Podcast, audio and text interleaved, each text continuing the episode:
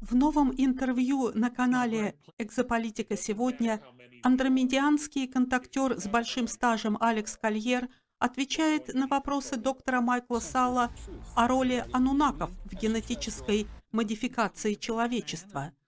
Они также обсуждают продолжающееся противостояние в Украине и почему инопланетяне не позволят в этом конфликте использовать ньюк. Взгляд Алекса Кольера на последние дни глубинного государства и реализацию галактического потенциала человечества – это серия откровений, которые в общих чертах представляют нам невероятное будущее Земли. Добро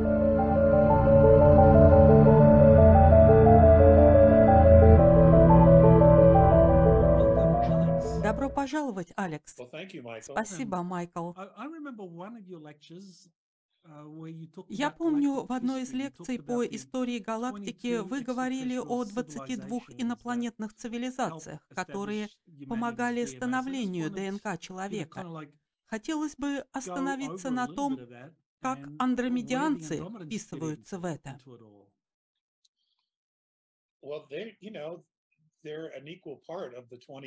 Они равноправные члены 22. Um, Их существа третьей и в большей степени четвертой плотности прибыли сюда, и именно существа четвертой плотности поделились с человечеством своей um, ДНК.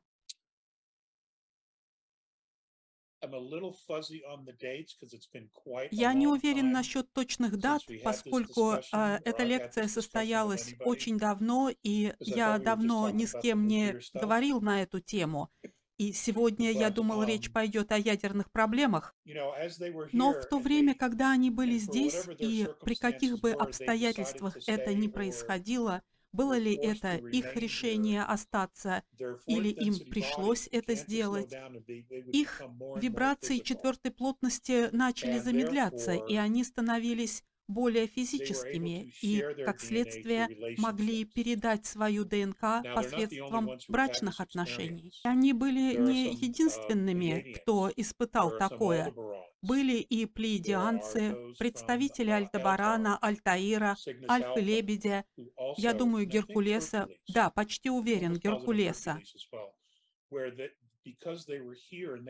Так как они были и оставались здесь, это был их выбор по той или иной причине, и поскольку они не имели возможности вернуться на корабль, где их частоты поддерживались на определенном уровне, они адаптировались к условиям окружающей среды, полосе частот там, где они находились. Они стали более плотными, более физическими и в какой-то момент были в состоянии передавать дальше свои гены.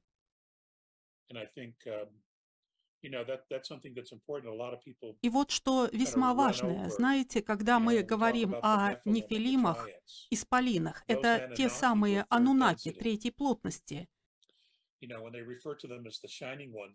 Когда их называют сияющими, речь идет о технологиях, которые um, они надевали, подобно экологическому костюму, скафандру, который отбрасывал, отражал свет солнца или звезд. Это могло быть что угодно. Физическая окружающая среда их третьей плотности сильно отличалась от земной. Им требовалось большое количество диоксида углерода, гораздо больше, чем было его содержание в атмосфере в то время. И, насколько я помню, был период, когда содержание кислорода здесь намного превышало 28%. Такие условия без использования технологий были не слишком благоприятными для них. Сегодня они, может быть, и могли бы обходиться без спецкостюмов, поскольку уровень кислорода где-то между 17 и 14 процентами, в зависимости от того, где именно вы находитесь на планете. И что заместило кислород – это углекислый газ, СО2.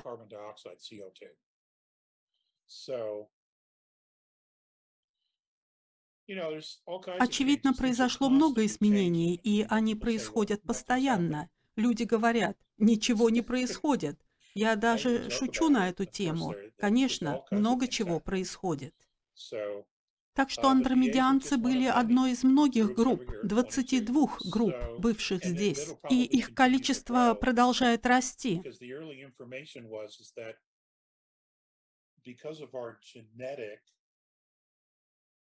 Еще ранее была информация о том, что благодаря нашей генетической структуре наша физическая составляющая может адаптироваться почти к любым внешним условиям, даже к условиям многомерности. Единственной требуемой модификацией была бы активация, включение нитей ДНК. Это все, что требуется другим расам. И как только они активируют, скажем, третью, а затем и четвертую нити ДНК, наши тела через какое-то время почти сразу же адаптируются к этой конкретной плотности.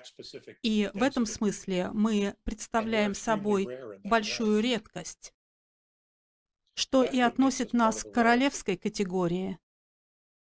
Среди этих 22-24 цивилизаций были ли анунаки в самом конце процесса модификации человеческого генома? Да, они и были.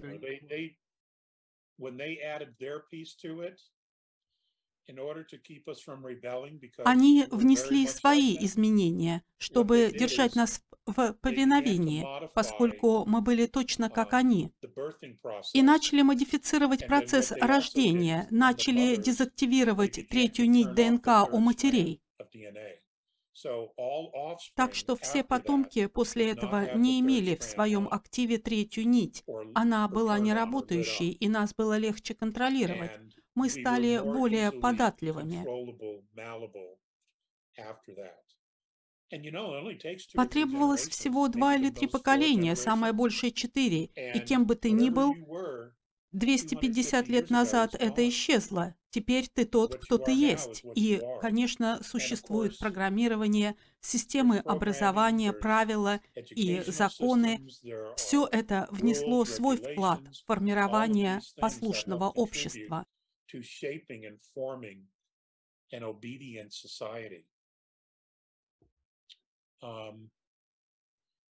То, которое они могли контролировать и держать нас как рабов.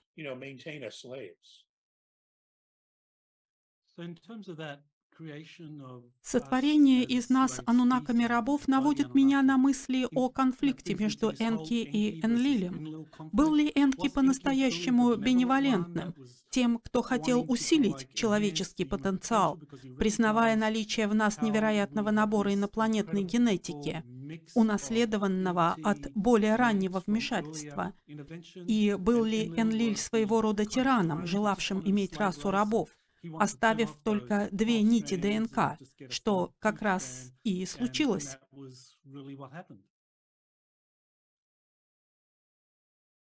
Да, Энки дал нам часть своей ДНК.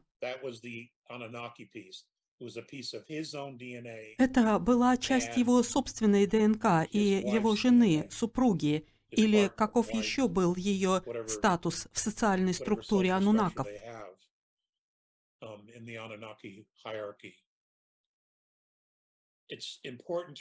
Важно помнить то, что Энлиль и его брат не ладили.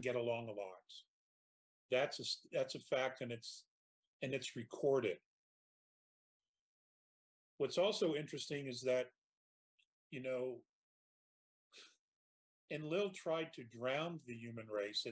это задокументированный факт. Также интересно то, что Энлиль, по крайней мере, раз пытался утопить человеческую расу. И я нахожу весьма интересным то, что они хотели превратить Энки в сатану. И вы знаете, история пишется победителем, и, к сожалению, Энлиль, который был старшим из братьев и настоящим наследным принцем Ану, имел преимущество, неоспоримое преимущество.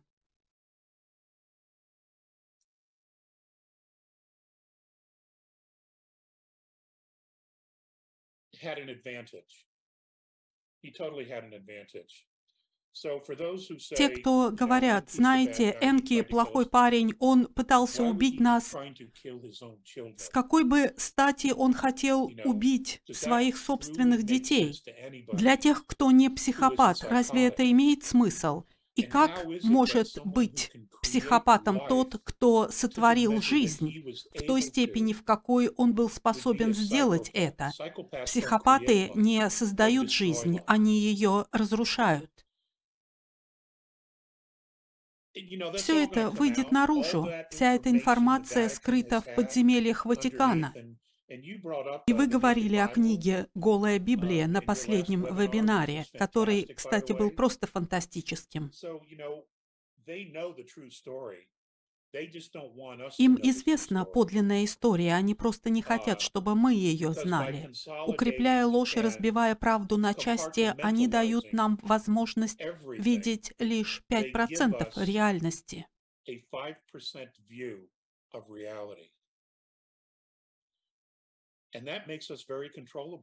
А это делает нас легко управляемыми, потому что нам неизвестно остальное, мы его даже не в состоянии видеть.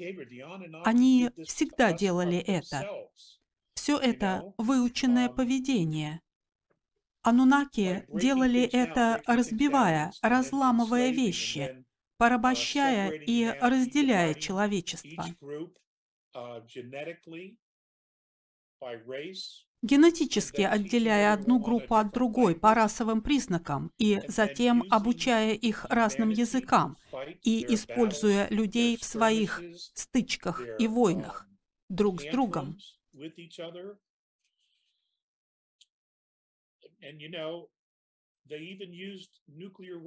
Они даже использовали ядерное оружие, и этому есть исторические свидетельства по всей планете – в какой-то момент тысячелетия назад кто-то применял ядерное оружие. Это невозможно отрицать. Наука подтверждает это. Определенно, это было сделано не нами.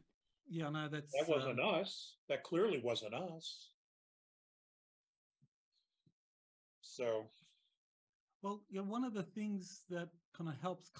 ну и чтобы внести ясность в большую картину о том, где мы сегодня находимся, Энки и ученые, помогавшие ему в ранних генетических изменениях с целью усилить человеческий потенциал, они оказались проигравшей стороной, и им пришлось отступить. А Энлиль, как я понимаю, ретировался с главной группой анунаков, но оставил после себя клику, правившую человечеством в роли верховных жрецов, гибридов, которые продвигали общепринятую религию. События таким образом развивались на протяжении десятков тысяч лет, но недавно Энки вернулся в нашу Солнечную систему, Могли бы вы дополнить и развить данные о том, откуда вам стало известно о его возвращении и что он привез с собой? Марней сказал мне, что он вернулся. О том, что он вернется, я знал несколько лет назад.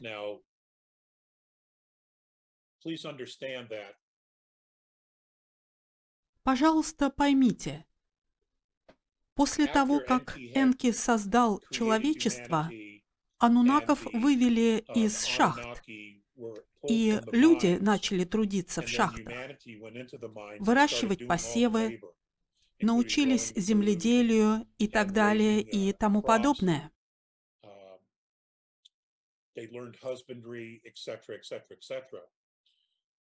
А также стали рожать им детей. Энки было обещано, что он получит право правления землей. И тут начались трения между Энки и Энлилем.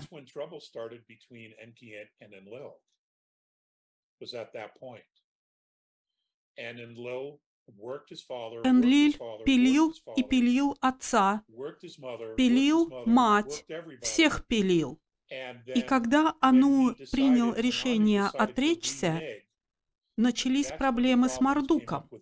Он развязал войну пирамид. так как это была не только пощечина его отцу и матери, но и всей семье.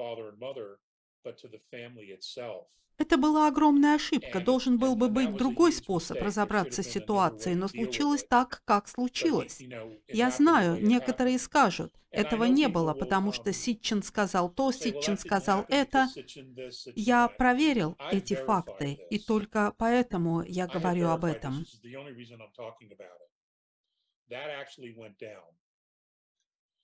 And вот при каких обстоятельствах Энке пришлось покинуть Землю, и остальные члены семьи тоже должны были уйти. simply just tolerated humanity Энлиль едва терпел человечество и, по сути, направил нас на путь самоуничтожения. Многое было сделано намеренно. Нас подталкивали на этот путь. Установленные структуры власти, которые включали не только гибридов, но и королевские родословные, а затем и религиозные институты, правительства, нищета, все, что мы наблюдаем сегодня, все эти структуры были созданы для того, чтобы мы рухнули в изнеможении и забыли самих себя.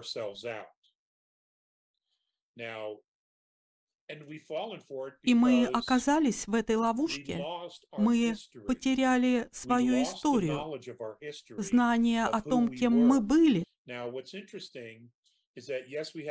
Вот что интересно, у нас есть шумерские тексты, халдейские и так далее, но огромное количество знаний на этой планете все еще остается в арабских текстах, которые рассказывают обо всем этом. Очень простая и конкретная информация, включая технологии, как это работало, что это было – исследователи, археологи, как вы еще называете этих ученых, проводящих такую работу, из-за того, что деньги играют свою роль, они смотрят на эти факты и говорят, это не более чем сказки и вымысел. Они, древние, описывали красочные истории, но это очень далеко от правды.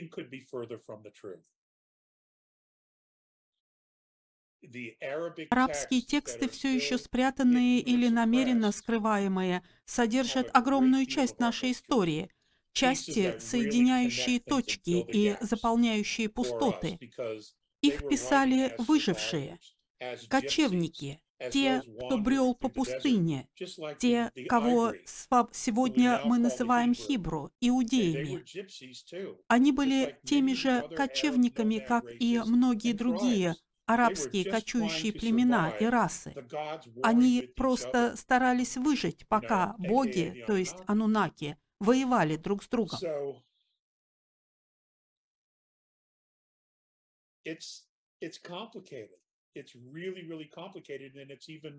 Это действительно сложно и становится более сложным, когда у нас отсутствует компас, направление, в каком следует понимать то немногое, что нам известно из нашей истории. Многие вещи мы принимаем за чистую монету, как, например, то, что Колумб uh, открыл Америку.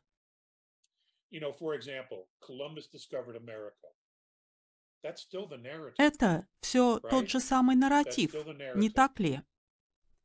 Хотя по всей планете есть археологические находки, доказывающие, что морские державы, um, цивилизации, 10 тысяч лет назад путешествовали по всему миру.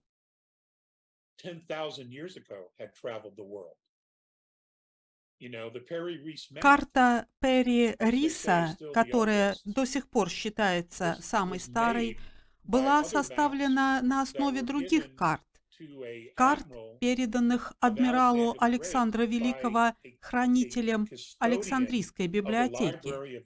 Он дал ему эти карты для того, чтобы Перри Рис составил свою.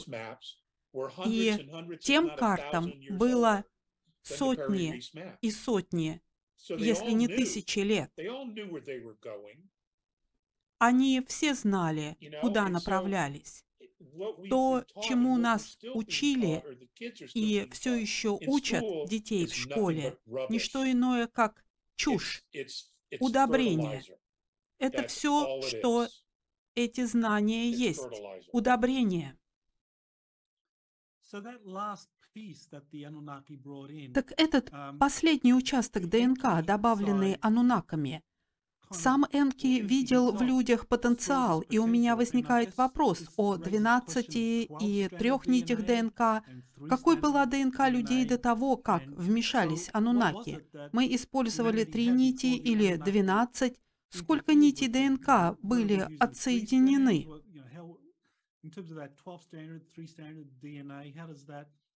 Вы уже упоминали, что третья нить была дезактивирована.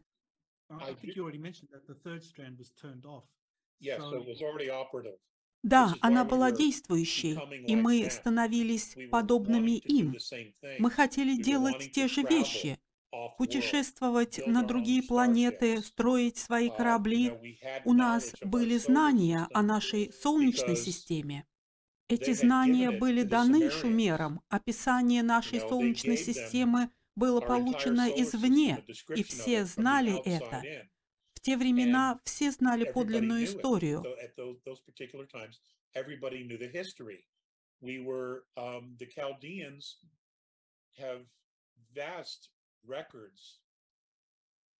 Халдеи хранили множество записей, которыми с ними делились те, кого они считали венерианцами, и называли их титанами.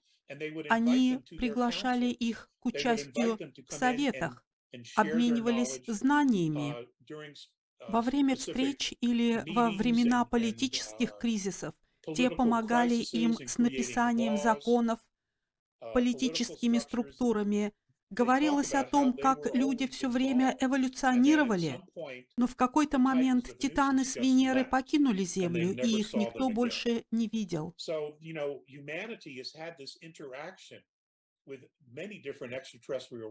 Человечество всегда имело эти связи со многими внеземными расами и продолжали иметь до не столь давнего времени. Можно внимательно присмотреться к группе тех анунаков, которых Энлиль оставил после себя, Карионовской группе, драконианцам, серам. Это все еще общение с инопланетянами, из-за того, что они регрессивные, не следует считать, что взаимодействие отсутствует. Это все еще коммуникация с внеземными расами.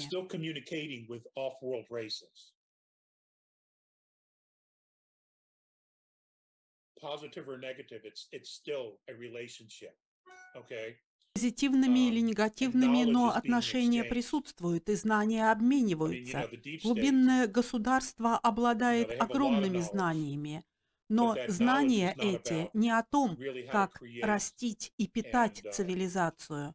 Имеющаяся у них информация, чему их научили, это то, как подавлять цивилизацию, контролировать, калечить и манипулировать. Информация и знания, полученные ими, полны низкочастотной темной энергии. Мы не можем их использовать для эволюции человечества. И вот когда началась интервенция со стороны различных рас, не только андромедианцев,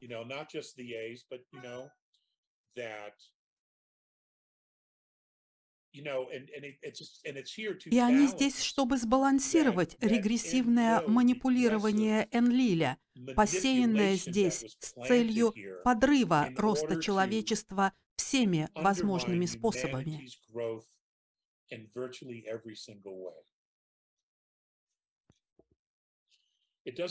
Неважно, сколько нас, если мы не имеем представления о том, кто мы, мы будем управляемы, мы будем рабами.